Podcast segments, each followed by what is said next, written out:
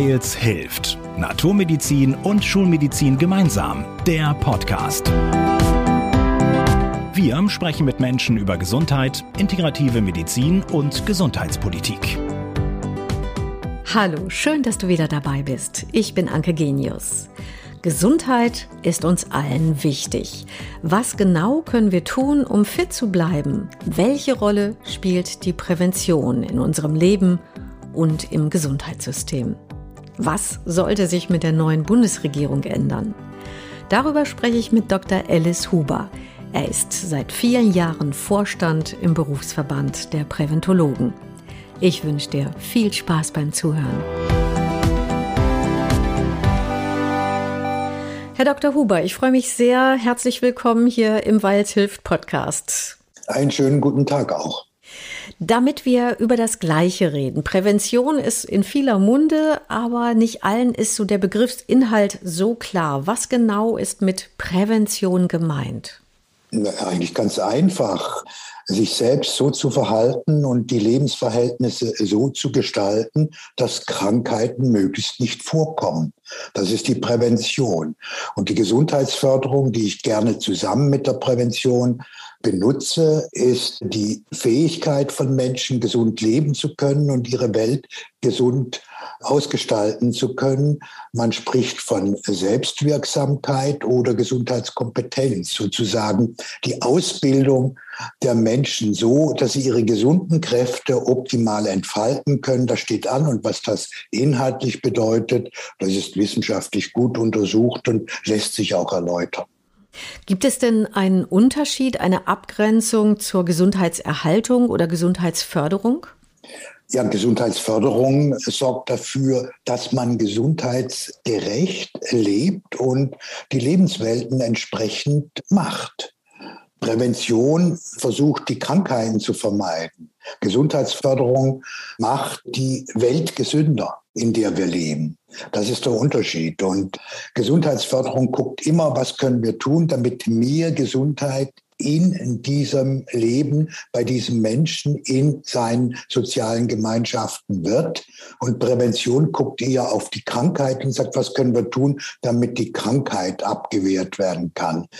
Wenn Sie so wollen, ist Gesundheitsförderung über der Prävention stehend und eine optimale Gesundheitsförderung macht die Prävention faktisch überflüssig. Mit einer optimalen Gesundheitsförderung sind alle Menschen maximal gesund. Das wäre ein schönes Ziel. Ist denn Ihrer Meinung nach der ja. Präventionsgedanke im jetzigen Gesundheitssystem genügend verankert? Ja, nochmal zurück. Gesundheit ist in der Tat ein Ziel. Gesundheit ist ein Ziel, das sich Menschen selbst und in ihren sozialen Gemeinschaften setzen. Und wenn ich dann frage, was ist Gesundheit?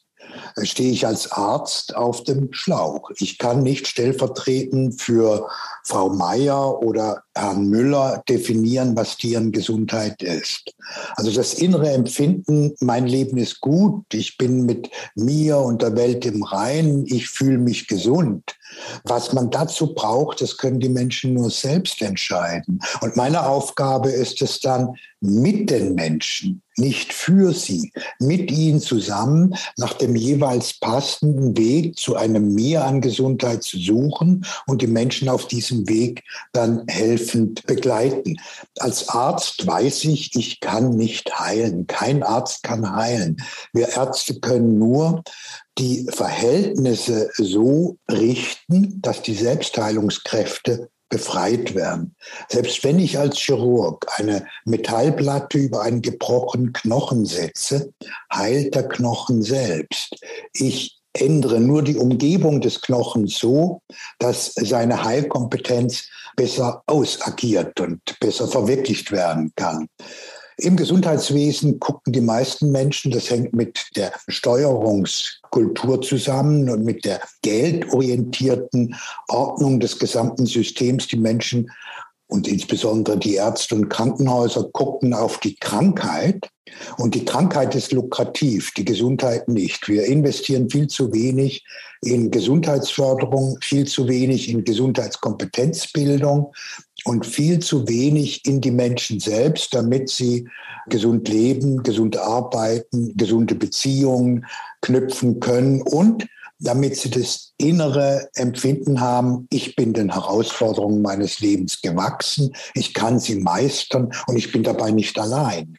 Es macht Sinn, was ich tue in meinem Leben. Mein Leben ist sinnvoll und ich blicke auch ganz zuversichtlich in meine persönliche Zukunft.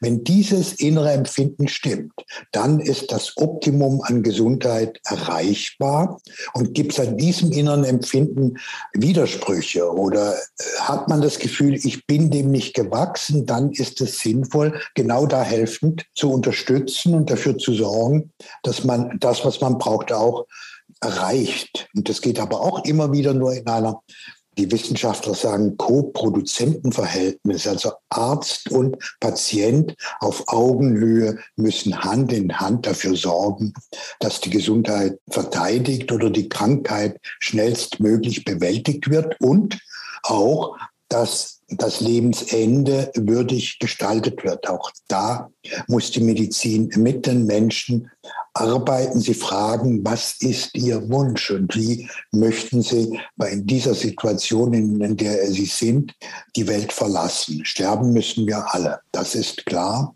Und von daher ist ein bewusster Umgang und ein würdiger Umgang mit dem Sterben auch Bestandteil einer Gesundheitsförderung. Denn wer die Angst vor dem Sterben verliert, geht sehr viel zuversichtlicher in seine Lebensräume.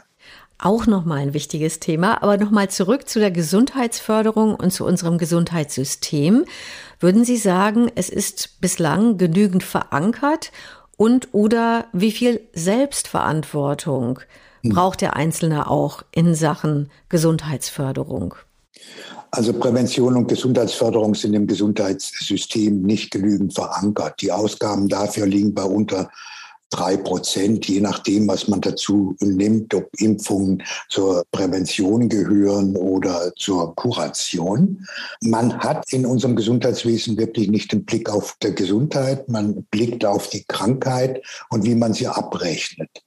Das größte Hemmnis gegen Prävention sind diese Abrechnungssysteme, die immer dafür sorgen, dass man Verrichtungen macht und erst eingreift, wenn die Krankheit da ist und die Förderung und die Finanzierung der Gesundheitskompetenz der Menschen, die ist einfach unterbewertet und unterbemittelt.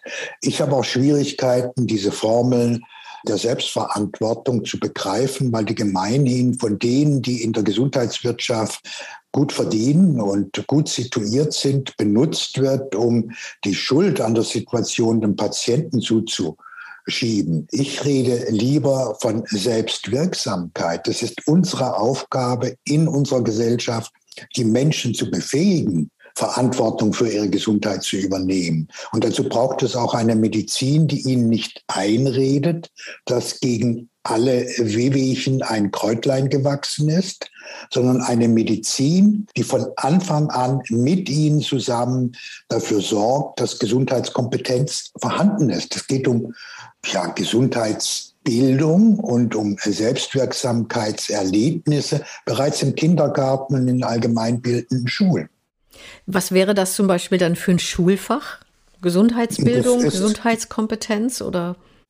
Selbstbewusste Menschen, die mit sich selbst, mit ihren Nächsten und Liebsten, mit ihren Nachbarn, mit ihrem Dorf oder ihrem Stadtteil oder ihrer Gesellschaft gut zu Rande kommen, sich darin aufgehoben und geborgen fühlen. Und diese Menschen haben viel Gesundheit. Und es ist Aufgabe unseres Bildungssystems, Menschen zu befähigen, ihr Leben gesund zu gestalten. Ein Bildungssystem, das junge Menschen konditioniert zu Rivalen im Konsumkampf dieser Gesellschaft, konditioniert als Menschen, die sich durch Besitz mit einer Identität ausstatten und nicht durch Beziehung. Also ein Schulsystem, das die Krankheit unserer Konkurrenzgesellschaft und unserer völlig überzogen geldorientierten Lebensweisen ausbildet, ist nicht gesundheitsförderlich. Und da muss sich grundlegend vieles ändern. Wie kann man das denn genau erreichen, dass sozusagen Prävention, Gesundheitskompetenz oder diese Selbstwirksamkeit, dass das eben als etwas Schönes, als ein wünschenswertes Ziel für den Einzelnen erreicht werden kann? Also dass das um also für Jugendliche zu sprechen, dass es nicht uncool ist, sondern dass es auch Spaß machen kann, sich um Gesundheit zu kümmern. Wie könnte man das erreichen? Also ein gesundes, bewegtes, abenteuerfreudiges und lebensfreudiges Leben, das ist für die jungen Menschen cool.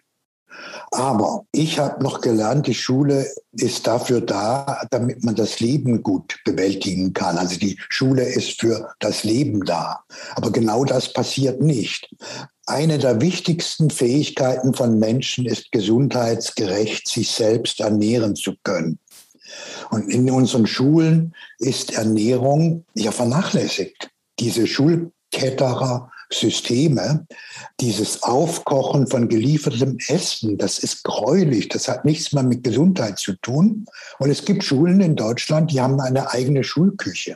Und es gibt eine Schule, die Schule in Mömbris in Unterfranken. Da kam eine Lehrerin auf die vortreffliche Idee, wir machen unser Schulbistro selbst. Es gibt dort eine AG Schulbistro wie AG Französisch oder Physik. Und jeden Tag macht die Arbeitsgruppe mit acht bis zwölf Schülerinnen und Schülern 70 Schulessen. Und die Schule hat einen Liefervertrag mit einem Biobauern in der Region. Man kocht dort saisonal und regional. Man hat viele Rezepte inzwischen erworben. Und 70 Schulessen in der Schule kosten nicht wie sonst bei diesem entfremdeten Esskulturverhältnissen 3,50 Euro, sondern nur 2,50 Euro. Und die Schüler kochen zu Hause ihren Eltern, die ja oft heute gar nicht mehr kochen können, kochen ihnen etwas vor. Das sind die Projekte, die wir machen müssen. Es gibt auch ein Dorf in Deutschland bei Schwäbisch Gmünd, wo der Bürgermeister die Idee hat, ich mache eine Dorfkultur, die bewegt ist, wo ähm, alle aufeinander achten und siehe da, die Schulärzte finden bei der Eingangsuntersuchung in die Grundschule keine dicken Kinder mehr, weil dort die Kindergärtnerin aufpasst und guckt, wenn ein Kind in der Ecke steht und man kriegt mit, dem geht es nicht so gut, dann hakt sie nach. Und wenn das Kind von einer alleinerziehenden Mutter, die Hartz IV empfängt, nicht optimal betreut werden kann, dann guckt sie, haben wir nicht einen pensionierten Lehrer im Dorf, der dieser jungen Frau mal beistehen könnte. Also man findet in diesem Dorf eine Kultur, wo professionelle Unterstützung und Hilfe verknüpft wird mit nachbarschaftlichem Miteinander, mit gegenseitiger Unterstützung in der Zivilgesellschaft. Und das sind die Gesundheitskulturen der Zukunft, wo Ärzte, Psychotherapeuten, Pflegekräfte mit den Leuten zusammen sich immer Gedanken darüber machen, was braucht das Dorf oder die Stadt, der Stadtteil für ein Mehr an Gesundheit und dann gemeinsam anpacken und das realisieren. Machbar ist das. Die Politik sollte aufhören, alles regeln und vorschreiben zu wollen. Die Politik sollte in solche Selbstorganisationskulturen von Bürgerinnen und Bürgern, jung und alt, groß und klein, arm und reich, investieren. Also mehr Mittel in die bürgerschaftliche Selbstverwaltung und in die Gestaltung der kommunalen Lebensräume setzen. Also am Anfang ist dann immer die Idee eines Einzelnen, die Vision und dann geht es quasi an die Selbstorganisation und so kann es dann weitergehen. Das heißt, Sie sagen, es muss eigentlich gar nicht so viel im Gesundheitssystem verankert sein, sondern dann in dem Moment sollte Unterstützung stattfinden? Also wir wissen ja, wie viel Geld wir in etwa haben pro Mensch, egal wo sie leben. Es sind 3200 Euro in der gesetzlichen Krankenversicherung. Wir haben noch 700 Euro pro Mensch in der Pflegeversicherung. Und insgesamt werden an die 5000 Euro im Jahr pro Mensch für gesundheitliche Belange ausgegeben und umgesetzt.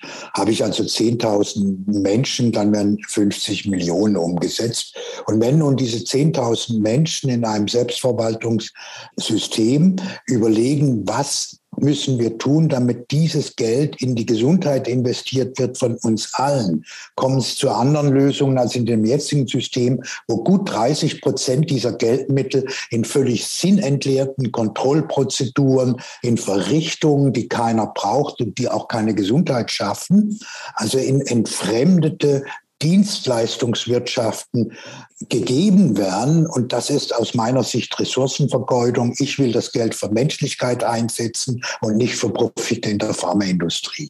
Um es böse mal zuzuspitzen. Natürlich gibt es auch gute Leute in der pharmazeutischen Industrie, mit denen ich gerne zusammenarbeite. Aber wenn nur der Profitmaßstab für das Handeln ist und der Sinn darüber verloren geht, dann habe ich kein gesundes System. Was wir brauchen, sind gesunde Marktwirtschaften, also offene, freie Systeme und nicht ein zwanghaftes Controletti-System, das in Deutschland besonders üblich ist, weil die Deutschen ja zwanghaft und obrigkeitshörig daherkommen. Und das ist gleichzeitig auch eine Krankheitswurzel. Wenn man mal den Arbeitsalltag vieler niedergelassener Ärzte, Hausärzte beobachtet, dann hat man so den Eindruck, da geht es ganz viel um schnelle, schnell im Sinne von nicht zu viel Minuten kostende Gesundheitswiederherstellung. Und Prävention führt da eher so ein Schattendasein, ist so mein Eindruck. Das liegt aber am Honorarsystem. Also da wird ja die, man spricht von Einzelleistungen, aber das sind einzelne Verrichtungen, dafür gibt es einen Preis. Und deswegen sind die Ärzte ständig angereizt, sie leiden selber auch darunter, immer mehr Verrichtungen zu inszenieren, ohne nach dem Sinn und dem Ergebnis zu gucken. Wenn wir dieses Honorarsystem auf Zeithonorare umstellen würden und dem Arzt auch 200.000 Euro vor Steuer Jahreseinkommen fest geben und garantieren, dann hat er plötzlich Zeit. Das heutige System produziert vom ökonomischen Anreiz eine kontaktreiche Beziehungslosigkeit. Also möglichst viele, möglichst kurze Arzt-Patient-Kontakte sind lukrativer als ein ausführliches Gespräch, das auch die Familiensituation und die Lebenssituation berücksichtigt. Aber dieser Spuck ist schnell vorbei, wenn wir sagen, wir bezahlen den Arzt nach Zeit, Minuten und Stundenweise. Und besonders gute Ärzte, das sieht man ja an Gesundheitsergebnissen bei ihren Patienten, die bekommen das Stundensatz oder den Minutensatz um 10 bis 20 Prozent nach oben gesetzt. Das ist ein übliches Verfahren, was sonst in der Dienstleistungswirtschaft gang und gäbe ist. Das zwingt uns Ärzte auch dazu, unsere Ergebnisse zu reflektieren und selber zu entscheiden, was ist gut, was ist weniger gut, gibt uns aber gleichzeitig die Freiheit, mit offener Zeit genau das zu tun, was die Menschen brauchen. Und bei den heutigen Krankheiten, Ängsten, Depressionen, Rückenschmerz, Bluthochdruck, das sind ja alles Krisenphänomene, Krankheiten, die aus dem missglückten Zusammenleben von Individuum und Gesellschaft resultieren und nicht aus dem Organversagen eines einzelnen Menschen. An dieser Stelle muss der Arzt seine zweite Aufgabe, für die Gesundheit der Bevölkerung zu sorgen, gehört auch zu unseren Berufspflichten. Sehr viel mehr sich dafür stark machen, dass Menschen in ihren sozialen Gemeinschaften gesundheitsgerecht und ja, mit Lebensfreude versehen leben können. Es ist eine andere Haltung und Einstellung, die wir künftig den Ärzten abverlangen müssen. Und da sage ich, macht Zeithonorare und wir bekommen eine völlig neue gesundheitsförderliche Versorgungskultur in Deutschland. Wenn Sie sagen, da müsste sich eben genau in dem Honorarsystem für Ärzte eben auch etwas ändern, was wäre dann Ihre konkrete Forderung an die neue Bundesregierung? Sie sollen aufhören, alles regulieren und alles diktieren zu wollen. Sie sollen aufhören, sich als mächtige Zampanos oben über die Bevölkerung zu stellen, sondern sie sollen Freiheit geben. Freiheit den Menschen dort, wo sie leben. Gucken Sie doch mal in einen normalen, lebendigen Organismus. Mein Körper hat 30 Billionen relativ autonome Zellen. Es gibt in meinem Körper keinen Kanzler. Es gibt auch keine Controlling-Abteilung und kein Apparat, der überwacht, dass jede einzelne Zelle ihre Arbeit gut macht. Im Gegenteil, unser Gehirn ist ein beziehungsschöpfendes Organ. Es sorgt dafür, dass die Zellen gut miteinander zusammenwirken können und die Leber nicht mit dem Herz im Krieg liegt. Und unser Gehirn sorgt auch dafür, dass wir als Menschen gut in unseren sozialen Gruppen aufgehoben sind. Also unser Gehirn ist eine dienende Macht. Sie nutzt nicht eine Funktion als Herrschaftsmacht zur Unterdrückung aller anderen oder zur Steuerung, sagt man dann, aller anderen. Die Krankenkassen wollen Patientenströme steuern. Nein, wir brauchen künftig eine Politik, die wieder das Dienen lernt und den Menschen die Freiheit gibt, ihre Belange selbst gestalten und steuern zu können. Also soziale Organisationen, die funktionieren wie ein biologischer Organismus. Und die drei Grundprinzipien sind erstens, Selbststeuerung ist immer besser als Fremdkontrolle, ist auch billiger und preiswerter und hinten kommt viel mehr Gutes raus. Und das Zweite ist, wir denken ganzheitlich, alles hängt mit allem zusammen. Ein kranker Zahn kann Ausdruck einer kranken Persönlichkeit sein. Und dann muss man das alles sehen und Menschen müssen auch zusammenwirken können. Also das gehört auch zur Ganzheitlichkeit, dass man die Authentizität einer einzelnen Person respektiert und achtet und die unterschiedlichen Talente auch gut gruppiert und einbringt in Entwicklungsprozesse. Und das Dritte ist dann, Sinn ist unser Maßstab und nicht das Geld. Das müssen wir durchsetzen. Dann bekommen wir eine gesunde Gesellschaft, in dem die Menschen von der Geburt bis zum Tod ein Optimum an individueller Gesundheit und an sozialer Gesundheit auch erreichen können. Das politische Ziel ist völlig klar. Was wir aber brauchen, sind Politiker, die aufhören, alles regieren und alles beherrschen zu wollen. Und Corona hat uns gerade gezeigt, dass wir eben nicht die Natur beherrschen können. Wir sollten eher ihre Zeichen respektieren und achten und unser eigenes Leben auch wieder in die natürlichen Verhältnisse einbringen und nicht Krieg mit der Natur führen. Herr Dr. Huber, Sie sind ja schon ganz viele Jahre, seit 2007, im Vorstand des Berufsverbands der Präventologen. Was hat sich denn so in dieser ganzen Zeit eigentlich verändert oder getan? Ja, Prävention ist etwas stärker ins öffentliche Bewusstsein geraten. Man hat ein Präventionsgesetz nach vier Anläufen endlich durchbekommen. Es hat sich aber unterm Strich nicht genügend getan. Der Berufsverband der Präventologen qualifiziert ja Menschen aus allen unterschiedlichen gesundheitlichen, äh, pflegerischen, pädagogischen und sozialen Berufen zu Fachleuten für die gesunden Kräfte aus. Das ist eine Zusatzbezeichnung. Und der Inhalt ist, es geht uns dabei, dass wir interdisziplinär zusammenwirken. Es geht uns immer darum, dass wir die Ressourcen und nicht die Defizite, die Stärken und nicht die Schwächen, die Potenziale, die ein Mensch besitzt, sehen, achten und entwickeln. Und wir machen das, das ist das Dritte, mit den Menschen und nicht für sie. Also gehen Hand in Hand mit dem betroffenen Person. Und das vierte ist nun, und wir machen das transparent, offen, sozial verantwortlich. Und unser Ziel ist es, ein Mehr an gesellschaftlichem Vertrauen zu erarbeiten und unsere Gemeinschaften, unser Zusammenleben wieder harmonischer und versöhnlicher zu machen. Diese Spaltungsprozesse, die wir gegenwärtig in der Gesellschaft erleben, sind sehr starker Stress. Und diese Stressverhältnisse produzieren Krankheiten, machen auch für Infektionen sehr viel anfälliger. Also wir brauchen einen Perspektivewechsel. Wir müssen Krankheit bekämpfen, indem wir die Gesundheit stärken. Und die Gesundheit wird gestärkt, wenn wir mitmenschlich zusammenleben und wenn wir den Sinn des Lebens ins Zentrum nehmen und nicht Besitz. Also sein statt haben. Und Präventologinnen und Präventologen sind Fachleute für die Durchsetzung der Seinspotenziale, für die Durchsetzung der Selbstverwirklichungsbedürfnisse und Wünschen, die Menschen haben. Und Selbstverwirklichung geht ja in der Regel nicht gegen die anderen Menschen, sondern hilft dazu, dass man fröhlich mit den anderen Menschen gemeinsame Werke schafft und eine gemeinsame Zukunft erobert. Sehr, sehr spannend.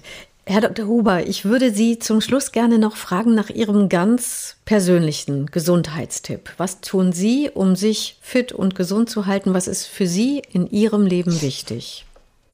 Ich versuche jeden Tag 10.000 Schritte zu laufen. Das ist bedeutsam und wichtig. Ich versuche immer in meiner Zeit was Sinnvolles zu tun. Ich versuche mit meinen Freundinnen und Freunden und mit meiner Frau ein kooperatives Leben zu gestalten, trotz aller Schwierigkeiten und Konflikte, die es auch gibt. Also ich blicke auch zuversichtlich in meine Zukunft und kann nun mit 72 Jahren sagen, ich war in meinem ganzen Leben nur einmal sechs Tage arbeitsunfähig krank. Und das resultierte aus der Situation, dass ich einen autoritären Konflikt mit einem Machtmenschen, der über mir stand und meine Freiheit einzwängte, dekompensierte. Ich bekam hohes Fieber. Hohes Fieber wegen Einschränkung der individuellen persönlichen Gestaltungsfreiheit. Das ist möglich. Aber das war alles. Eine Woche konnte ich nicht arbeiten bisher in meinem Leben. Aber wenn Sie mich fragen, warum das so ist, es ist Sinn und Zuversicht und bewegen, bewegen, bewegen. Angekommen. Vielen herzlichen Dank für dieses spannende Gespräch, Herr Dr. Huber. Alles Gute für Sie weiterhin. Ja, ich danke auch. Und ich danke dir fürs Zuhören und vielleicht weiterleiten, wenn du das Gespräch spannend findest für Freunde und Bekannte. Bis bald. Wir hören uns. Wir hoffen, ihr seid beim nächsten Mal wieder dabei. Hört uns auf weils-hilft.de und vielen Podcast-Plattformen.